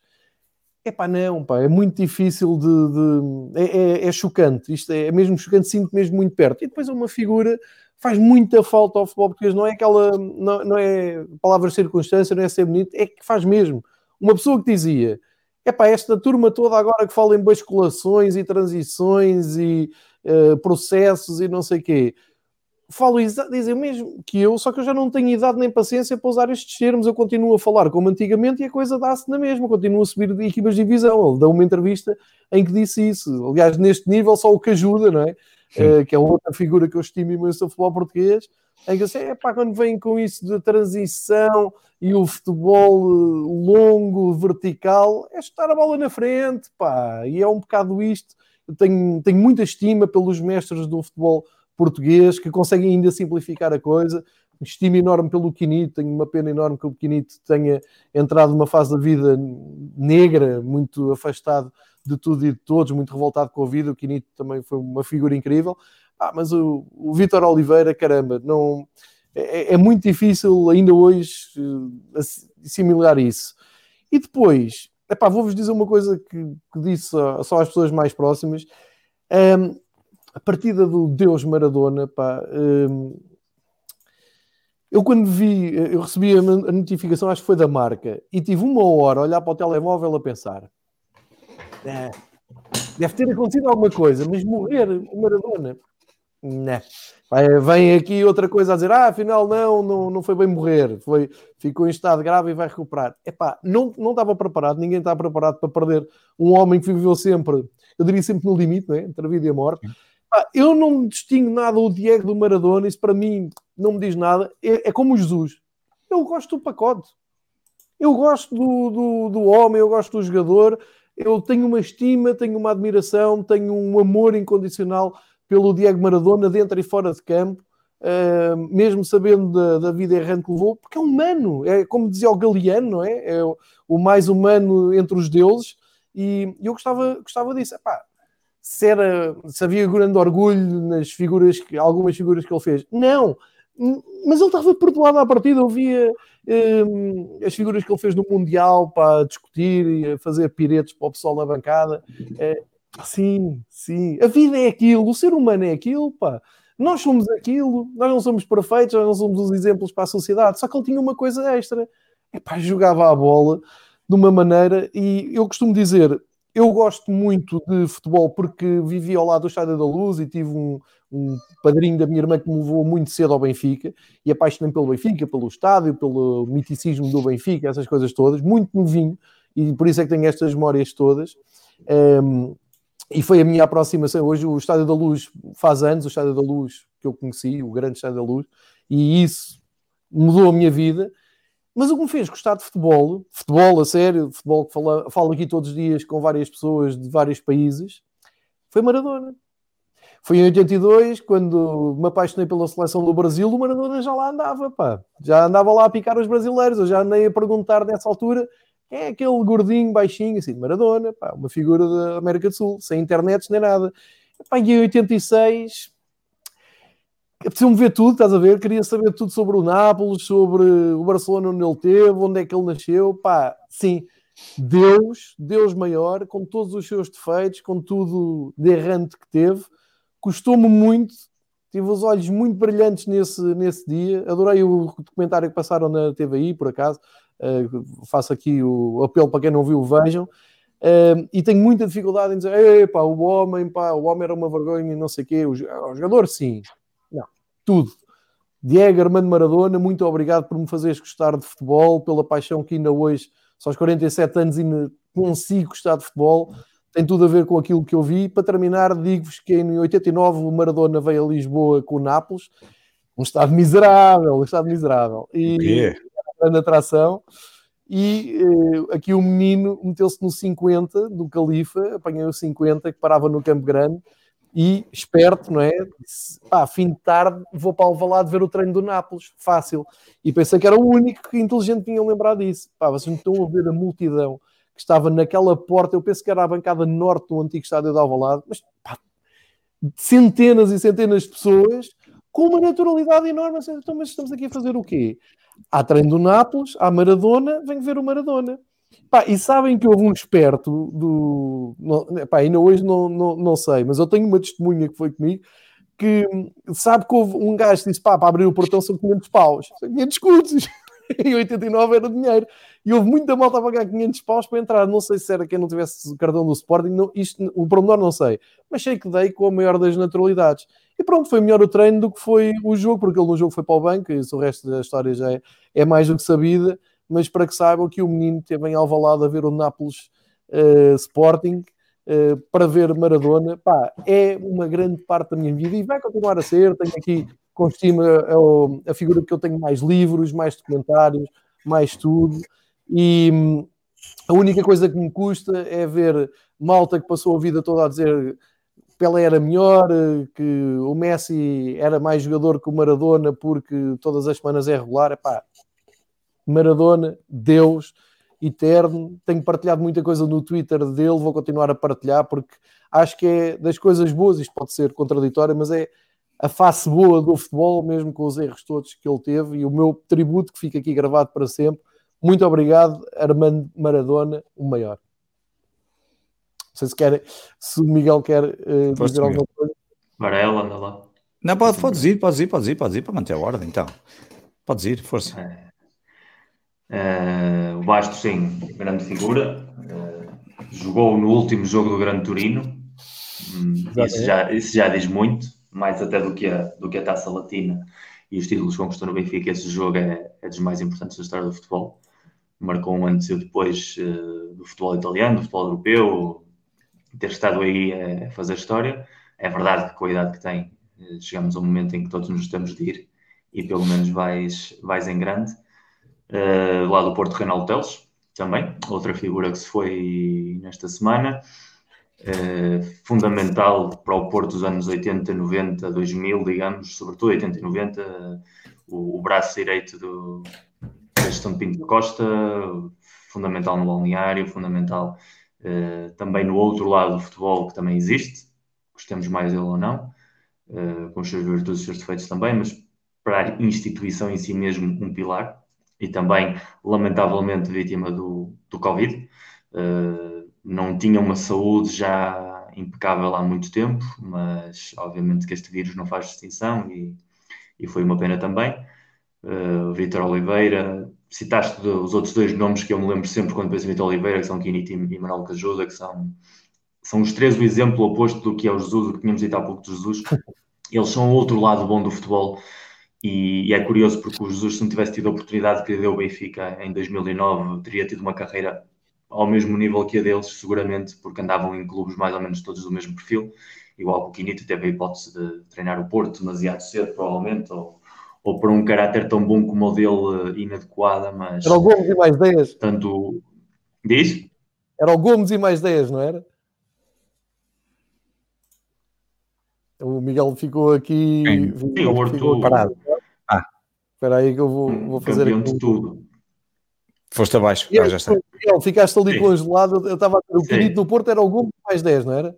Exatamente. E é um Porto que vinha de ganhar absolutamente tudo. Literalmente tudo. Taça dos campeões, taça intercontinental, campeonato, taça.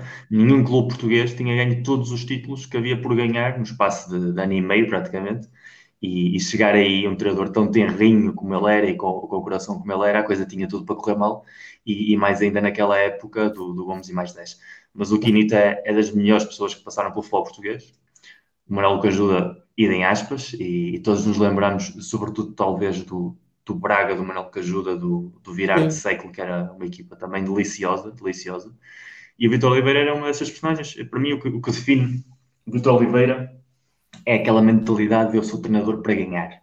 Não sou treinador para estar aqui 34 jornadas a, a jogar a Elite Vidigal, para não descer divisão. Um homem que não tinha nenhum problema em pegar numa equipa, metê-la na primeira divisão e agora vou-me embora porque se depois o, o, que temos aqui para o ano é, é, estar aqui a sofrer 34 jogos, não contem comigo. Para mim, o futebol é alegria, não é sofrimento. O futebol é lutar para ganhar, não é lutar para não perder. E isso, uh, hoje num, artigo publicado no 00, o, o meu amigo Silva do Cavani disse uma coisa muito bonita e muito certa. Nenhum dos nossos três, como adepto de um grande, alguma vez pensou no Vitor Oliveira para treinador do nosso clube. Impossível. Ou seja, não é quando há uma, uma vaga no, no banco. isso, foi, isso foi no ano em que eles estiveram perto de descer, não foi?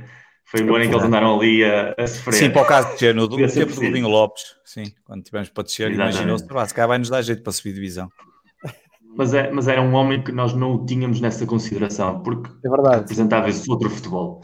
Uh, mas ao mesmo tempo, isso também é que o fazia dele grande, porque era um homem que estava completamente impoluto de todo este lodo que nos rodeia, de toda esta porcaria que, que define o que é o treinador de, de um grande, basicamente, toda essa podridão emocional, de certa maneira. E ele passava ao lado, ele era aquela pessoa que, que tu sabias que o projeto esportivo fosse montar, ia jogar bem à bola, ia ser atrevido, ia ser entretido, ia representar um pouco aquilo que todos nós gostávamos de ver no futebol.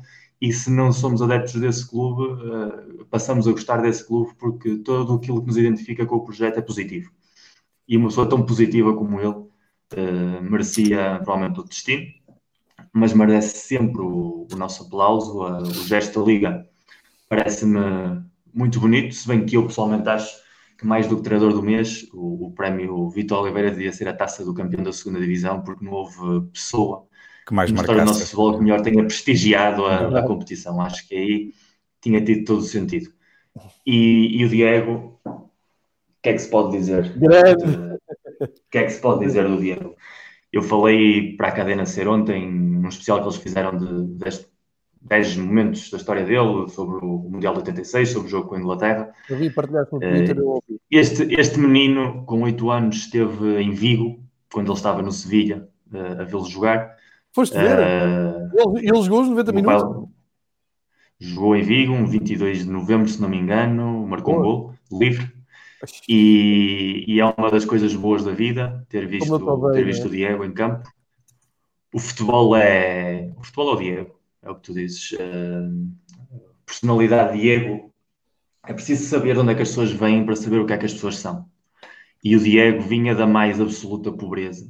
alguém que com 15 anos já saberia que era sobredotado para o jogo, mas que ainda vivia em Villa Fiorito e que continuava a dizer que ele só queria ser jogador para tirar a mente da pobreza e, e para levar a Argentina a ser campeã.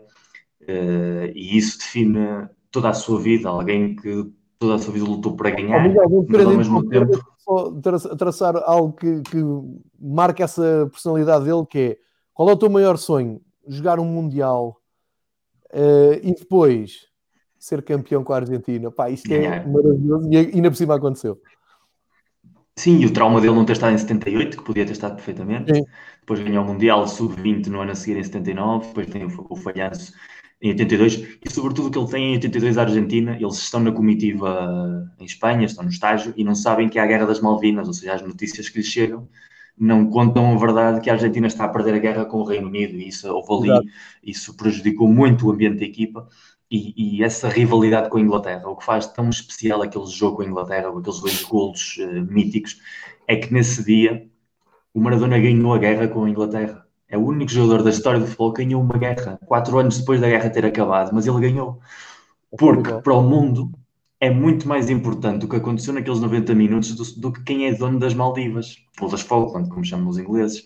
Isso não interessa nada. Mas aquela mão e aquele golo são conversa de qualquer pessoa em qualquer ponto do planeta que nem sequer sabem apontar onde é que está nem a Argentina nem a Inglaterra. Portanto, ganhar imortalidade em 90 minutos, ganhar mais do que uma guerra, ganhar tudo isso feito por um só homem, isso é muita coisa. E o Messi provavelmente possa ser melhor jogador no sentido de controlar uh, a regularidade e o jogo. O jogo também mudou muitíssimo. Mas o Maradona era mais do que um jogador de futebol. O Maradona é provavelmente o último grande desportista que impactava de forma transversal a vida das pessoas. Como ele, ele dizia isso e, e tinha toda a razão eu não sou só futebolista para ganhar, eu sou para fazer as pessoas felizes. E isso desapareceu depois dele. Hoje em dia os futebolistas são autómatas, já, já não têm essa perspectiva, têm egos gigantescos, mas aplicam mais a nível pessoal. O Maradona foi para Nápoles para fazer felizes as pessoas. E uma cidade como Nápoles, nós sabemos como funciona, teve os momentos mais felizes da sua história porque ele estava lá. Se ele tivesse ido para Marselha depois, que era o objetivo dele, já na altura do Mundial 90, ele teve uma oferta para ir para o Olympique para levar o Marselha também a ganhar campeões europeus, ele teria feito feliz as pessoas de Marselha assim sucessivamente, porque era um homem que se dedicava com o seu futebol a fazer as pessoas felizes. Foi um homem que, quando estava em Nápoles, houve um, uma avalanche numa aldeia uh, de um jogador, um jogador do, do plantel do Nápoles, e a família dele era de uma aldeia que estava perto do Vesúvio, e houve uma avalanche e, e destruiu metade da aldeia. Houve ali uma tragédia brutal. E então ele falou com a direção do Nápoles a pedir: ah, se o Nápoles podia ir lá fazer um jogo amigável para recolher dinheiro para ajudar com a reconstrução. E o Nápoles disse: não, não, não. vamos. E ele falou com o Maradona e o Maradona disse: vamos. E então pegou o Maradona na equipa, sem o Nápoles saber, e apresentaram-se lá na aldeia e jogaram num campo de terra batida na aldeia, e há imagens disso, para demonstrar que ele era mais importante do que dissesse um presidente, quando em causa estava a fazer pessoas que estavam completamente na miséria, felizes. Isso era o Diego. Isso já não há. E o Diego é tudo, é também a droga, é também o álcool, é também a relação com as mulheres, é tudo isso. Também é o Hijos da Puta na final do Mundial 90, porque era uma pessoa que estava a ser insultada por todo um país. Portanto, também é o Diego de, do gol contra a Grécia em 94, onde está literalmente a mandar calar pessoas que já o tinham dado por enterrado. O Diego é muitas coisas, mas sobretudo é futebol. Pode ter havido melhores jogadores, não faço a menor ideia, porque uma das coisas que eu mais detesto, e como conheço a história do futebol da frente para trás, sei perfeitamente que comparar épocas completamente diferentes não faz sentido absolutamente nenhum. Porque eu não sei o que é que o Cristiano e o Messi ou qualquer jogador agora faria com os defesas centrais dos anos 80 que tinham licença para matar, como ele sentiu isso, no, sobretudo no tornozelo, muitíssimas vezes. Eu nunca vi o Messi e o Cristiano jogarem todas as semanas em batatais como estádios de elite da Série A na altura ou da Liga Espanhola eram, autênticos batatais. Portanto, não faço a menor ideia e acho que as comparações são absolutamente ridículas. Acho que devemos desfrutar de todos na sua época e tempo. Agora, eu nunca vi ninguém a quem a bola de futebol gostasse tanto como do Diego. E acho que a partir daí é tudo aquilo que nós necessitamos saber. Se a bola gostava tanto dele, é por algo. E é isso que define o futebol. Tal igual. E a única coisa que me faz uh, recordar o Diego para sempre é saber sempre que houver uma bola de futebol em algum sítio do mundo, algum puto a brincar, o Diego está vivo. Tal e qual. Uh, só antes do Varela falar, só dizer que estou aqui a partilhar para quem está a ver as imagens do tal Batatal, onde o Nápoles se apresentou. E, e encontram isto bem, esta história que o Miguel contou, encontram bem no YouTube, é uma das boas histórias que o, que o Maradona conta, e, e vou só acrescentar, e estou a ser chato com isto do Maradona, eu sei, mas uh, não, não, não deixo escapar. Uh, na altura em que ele é campeão com o Nápoles, de, no, na primeira vez que é campeão e está a ser entrevistado, ele diz que é o dia mais feliz da vida. E o, o jornalista italiano, mais feliz, você é campeão do mundo. Fui campeão do mundo, mas não fui no meu país porque não me deixaram jogar em 78. Portanto, hoje é o dia mais feliz da minha vida aqui em Nápoles com a minha gente. E isso diz muito o caráter dele. Pedro. Olha, uh, do, do, vou começar por Vitor Oliveira. De Vitor Oliveira, não vou acrescentar muito mais ao que, ao que vocês disseram, porque na prática disseram, disseram tudo. Era um, partiu um dos bons deste, deste lamaçal que às vezes querem transformar ou que transformam a Liga Portuguesa, o Vitor Oliveira. Acho que o Miguel ainda agora disse uma coisa muito importante: é nunca ninguém representou tão bem um, o o que é a segunda divisão e as subidas que ele garantiu a uma série de clubes e que quase que valeria a pena fazer um, ali um rebranding do nome atribuído à segunda divisão.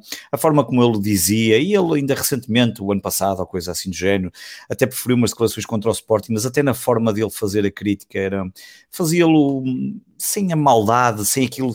Tu não conseguias olhar para aquelas declarações e achar que ele estava a querer ser maldoso de alguma forma. Né? Nada, nada. Aquilo era completamente espontâneo, genuíno, a forma como ele é. Um, é uma pena, é novo, ainda por cima tinha tirado este ano sabático provavelmente para descansar e acaba por falecer num ano em que descansa, quando comparado com outros anos em que certamente muito mais estressantes é às vezes a vida é, é uma coisa absolutamente eh, tremenda e até injusta, a morte certamente eh, de uma pessoa nova.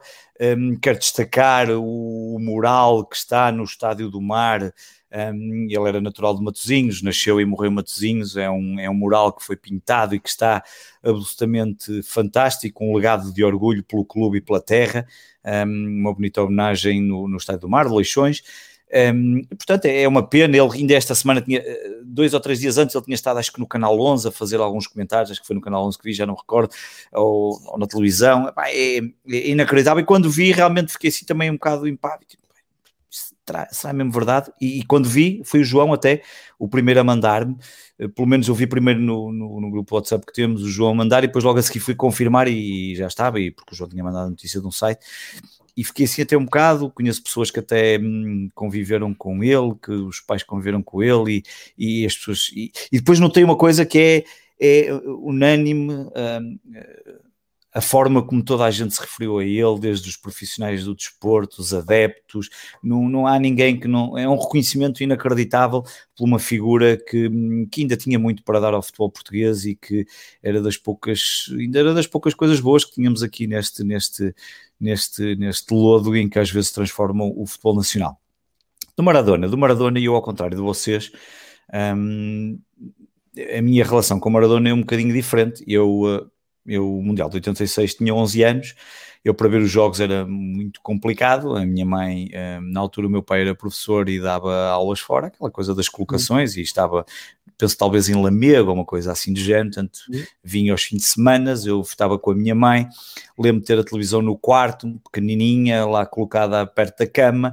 Lembro de ver alguns jogos, mas tenho uma memória muito. Eu, eu praticamente não me lembro do que jantei ontem, e portanto tenho uma memória muito difícil um, uh, eh, mas uh, eu, ainda ontem contei essa história, eu sempre fui um adepto da seleção brasileira e, portanto, o Brasil a mim dizia muito mais. Eu acho que isto tem a ver com a relação Portugal-Brasil, que para alguns foi assim. Não sei se, ah, não faço ideia se veio de alguma coisa que o meu pai me tenha dito, do, dos amigos que tinha, não faço ideia, mas o, havia sempre a relação Brasil. Tanto que, por exemplo, o Mundial 82, quando uma pessoa lembra, eu fico sempre a pensar como rei é que o Brasil perdeu aquele Mundial e, hum, e, portanto, a mim nunca me disse nada a seleção argentina, e portanto a Argentina para mim se perdesse todos os jogos e todos os mundiais, tanto que eu lembro perfeitamente que, que era a final contra a Alemanha, eu até aí preferia que a Alemanha ganhasse, porque me, a Argentina nunca me disse absolutamente nada. Agora, não me impede, obviamente, de olhar para, para Maradona. Eu, eu no, na, o jogo passou no Canal 11 na sexta-feira à noite, foi? Ou na quinta-feira à noite, já não me recordo, acho que foi na sexta ou no sábado, já não sei quando é que passou o jogo.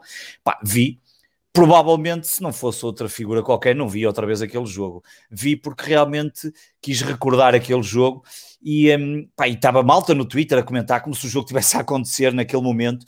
Pá, e deve haver pouquíssimos jogadores. Eu, eu, não sei se haverá algum jogador no mundo que em cinco minutos tenha marcado dois dos golos mais históricos da história do futebol mundial. Eu, eu duvido que haja algum jogador que tenha, o único que talvez tenha aproximado é talvez o calcanhar do Xandão em Alvalade contra o City, estou a brincar, mas, mas, dificilmente há um jogador que em 5 minutos foi muito bom, é muito bom, porque estava à minha frente e esse jogo foi fantástico, mas, mas provavelmente não há nenhum jogador na história do futebol mundial que tenha marcado dois golos que são absolutamente simbólicos pelo futebol mundial. O primeiro, o Miguel já referiu, o primeiro, a mão de Maradona, é óbvio que nós podemos olhar para a mão de Maradona e dizer, pá, vergonhoso, ganhou a conta do, do mamão e não sei o que mais.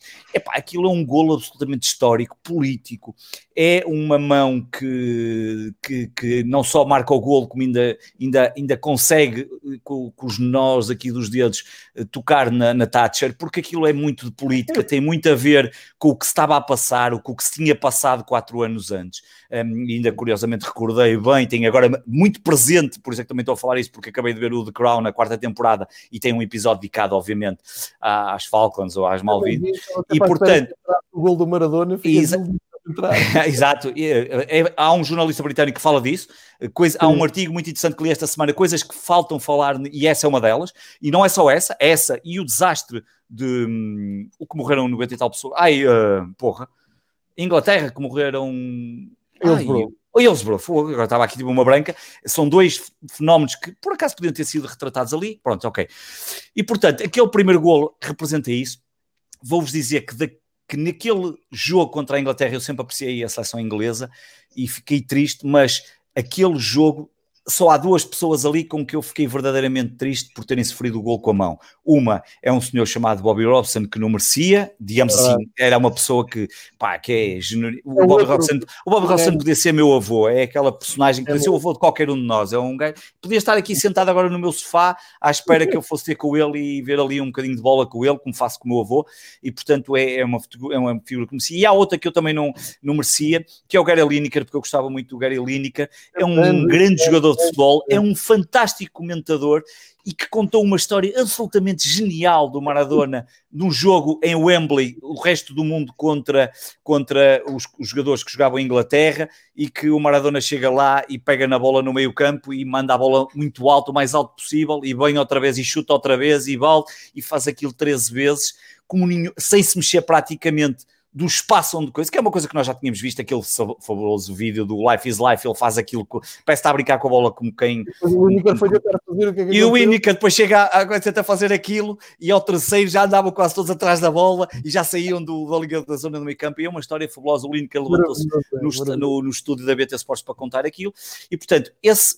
Um, e, e Maradona representa um futebol que nós não que nós não epá, é as meias para baixo é, é estás a aquecer de uma forma completamente antítese do que se calhar hoje em dia o que é? Mas que, que raio treino é aquilo? Epá, representa tudo aquilo que nós olhamos para o romantismo do. E a verdade é que hum, a sua, a sua relação até anti-FIFA e anti eh, corrupção já estaria um bocadinho à frente até do que nós vemos a saber mais, mais cedo. E portanto há tudo isso. E depois vai a, Nápoles e faz aquilo que o Miguel muito bem disse.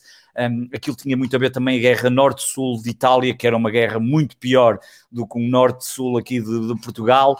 Um, conquista ali os napolitanos e por isso é que aquela homenagem é incrível no dia da morte em que os napolitanos fizeram à volta do estádio um, um espetáculo de pirotécnica incrível e portanto é é, representa tudo aquilo, mesmo que eu não sendo um, um fã, obviamente nunca era fã da seleção argentina, é, pá, é impossível ficar indiferente uh, a, um, a um jogador inacreditável. Eu, eu, quando vi a repetição do jogo em 86, pá, podemos falar da mão, ok, mas aquele jogo era ganho de qualquer forma. O Maradona estava, aquela seleção da Argentina para já estava. Uh, anos-luz da, Inglaterra, a Inglaterra praticamente não fez nada, um, e, e, e, aquele jogo obviamente seria ganho por, por Maradona, e portanto há o primeiro gol que é absolutamente mítico, e depois há o barrilete cósmico que é, portanto, dois gols em cinco minutos que eu duvido que haja um jogador, como disse, uh, e por isso fiz a referência ao grande, ao grande Xandão, uh, é difícil uh, um jogador, eu não conheço alguém, eu nem fui eu que disse isso, alguém disse isso, eu já não me lembro onde, eu acho que não há na história do, do, do futebol mundial alguém que tenha feito dois golos, não há, não, em cinco minutos, no Mundial, fazer dois golos, daquela natureza que representam futebol, política, paixão, um, ehm, pá, tudo, tudo aquilo que nós queremos, que nós olhamos e dizemos, porra, isto aqui é o pacote completo, é um gajo é, é olhar e dizer, pá, está aqui tudo, está aqui tudo, em cinco minutos está aqui tudo que nós precisamos e que nós ligamos e que leva a dezenas e dezenas de autores escreverem livros, textos sobre, sobre aquilo que o Maradona acabou por conquistar. E, portanto, era um jogador, eh, como o Miguel diz, não sei se era o melhor do mundo, não me interessa, provavelmente era o melhor do mundo, provavelmente é o melhor, eh, que eu vi jogar, provavelmente é o melhor do mundo, que, eu, que os meus olhos viram, porque o Pelé não, não, não, não tem assim tão eh, não tenho, não, tenho, não tenho presente isso, como é óbvio, mas dos que vi, provavelmente eh, não sei se haverá algum melhor. O Messi e o Ronaldo, é como, como eu costumo dizer, é pá, dou graças ao futebol por poder assistir a Ronaldos e Messi todas as semanas, como assistimos a outros jogadores. Agora, é evidente que ele destacou-se no, em tudo o que fazia. E, e, no episódio 86, que eu já não me recordava disso, aquele episódio de, do, do, do canto da bandeirola, aquilo é o Maradona e depois o fiscal linha a dizer, não, não, tu és estrela, mas vais pôr a bandeirola no sítio, ele lá pegou na bandeirola e depois primeiro pôs mal e depois o gajo obrigou a pôr direito. Pá, aquilo é, é aquilo do episódio que o Miguel recordou das câmaras, um, que foi contra a Grécia, é? esse foi contra a Grécia, não foi? Aquele lá, exatamente. Pá, era um pacote absolutamente completo que não pode deixar ninguém indiferente e que eu, eu duvido que, eu não sei, com o rumo que o futebol eh, eh, continua a ter, e artigo muito interessante que eu vou ler ainda com mais calma da KPMG sobre eh, os clubes e os, os novos donos de vários clubes de futebol e o rumo que o futebol começa a levar, e que vem o caso do Red Bull e de outros clubes e da troca de entre clubes que são do, do mesmo dono e até de campeonatos ligados diferentes e que transferem jogadores, pá, o futebol está a caminhar para um, um, universo completamente diferente, que eu não sei se vai haver espaço para algum dia nascer um outro Maradona. Podem nascer os Ronaldos, podem nascer os Messis, podem, o Messi acaba por fazer um golo fantástico no fim de semana, parece que aquilo é incrível, mas eu não sei se vamos ter uh, um golo do Boca Juniors que vão até à, à, à box onde estava a filha, a E fazem aquela vénia. Eu não sei se volta, voltaremos a ter uma coisa deste ano, porque o futebol, eh, aquele futebol que nós vimos jogar e aquele futebol que representa Maradona por, um, por uma série para a Argentina, para, para aliás, o, o, o, velório, o velório, podemos lhe chamar assim, que estava a ser transmitido em direto uh, no YouTube, que eu vi ainda durante largas, tinha aqui ligado na televisão enquanto trabalhava e ia, assistindo porque, porque tinha imagens muito interessantes. Aquilo é de uma coisa que Pá, o Ronaldo, obviamente, não, não quero que ele morra, nem o Messi. Se morrerem, não, não há uma coisa daquele. Não há, tu não, vês jogadores, tu não vês jogadores do Boca e do River Plate agarrados um, como vídeos, não vais ver jogadores a chorar e a entrar. É uma coisa absolutamente inacreditável. E, um, e, portanto, obviamente, morreu uma lenda de um futebol que eu não sei se algum dia voltaremos a ter. Um, e, portanto. Uh, é um, é, é, foi, foi uma perda inacreditável. E não vale a pena falar do homem fora disso, porque isso é como dizer oh, James Dean também morreu cedo, ou outro que, que sei lá, ou, ou seja, há outros gajos que, que, utilizaram as drogas e o Kate Richards, como tu disseste, por acaso tem conseguido fintar bem a morte, talvez aquelas transfusões de sangue na Suíça ajudem um bocado, como o Maradona isso nunca teve acesso, ah, e tem fintado ali, o Maradona também fintou algumas vezes a morte, Epá, mas, eu, mas aquilo é a felicidade do homem, foi assim, se, se o homem gostava de se o homem gostava de, de, daquele, de, umas linhas e essa coisa toda, pá, há muita gente que gostava e também acaba por morrer mais cedo. Faz parte, o pacote completo é assim, é, não, não, não há volta a dar-lhe, não vamos agora aqui diferenciar, ah, não, não devia. Claro, eu também gostava que ele não tivesse seguido por aí, vivia até, como tu disseste, o Bastos, o Bastos morreu, é uma pena, mas viveu 91 anos, é uma vida, tomara eu chegar aos 91 anos, uh, e pelo menos com, com pelo menos 30 campeonatos do Sporting. Olha, falar de eu vou aproveitar para um, consciencializar toda a gente que nos está a seguir. Temos que começar a pensar que mundo é que vamos deixar ao Kid Richards. É uh, estimar bem a natureza do o Kid Richards há de cá ficar para, para além de nós. Olha, uh, leia um livro dele e se calhar veem como é que aquela vida é. É, e portanto, e se acham a de Maradona uh, algumas histórias, então leia de Kit Richards, se calhar ficam um bocadinho mais impressionados com a vida que ele, coisas que ele já contou, ou veja o documentário que está na, na Netflix, e se calhar assustou-se um bocadinho. Uh, Temos a chegar a uma hora e meia de, de emissão, espetacular. É melhor, gostei mais dessa Aí já começou a Liga dos Campeões, não? É? os Jogos das Oito. O Vital ir ver o Porto. Não é que interessa para ninguém, porque eu aposto que deve haver algum desporto melhor para dar e eu vou já consultar isto. Deve haver um desporto melhor para ver, por amor de Deus. O Real Madrid acaba de perder. Uh, marcamos encontro para a próxima semana já com mais uma jornada do campeonato, mais dois jogos europeus pelo meio, porque isto a Europa não é para todos. E uh, interessa. O próximo grande momento da humanidade será quando Xandão nos largar e o mundo. Exatamente, é isso, sem dúvida. foi um momento, foi, foi muito, muito fabuloso. Varela. Olha, grande abraço a vocês. Pá, um grande abraço sempre aos, três, aos dois, aos três. Já estou a ver a dobrar. Encontro para a próxima semana. Obrigado à malta que nos seguiu aqui no. Grande abraço a todos. E eh, muito obrigado também a quem seguir depois no podcast em áudio. Boa sorte, Miguel. Varela, até para a semana. Até para a semana. Até para a semana.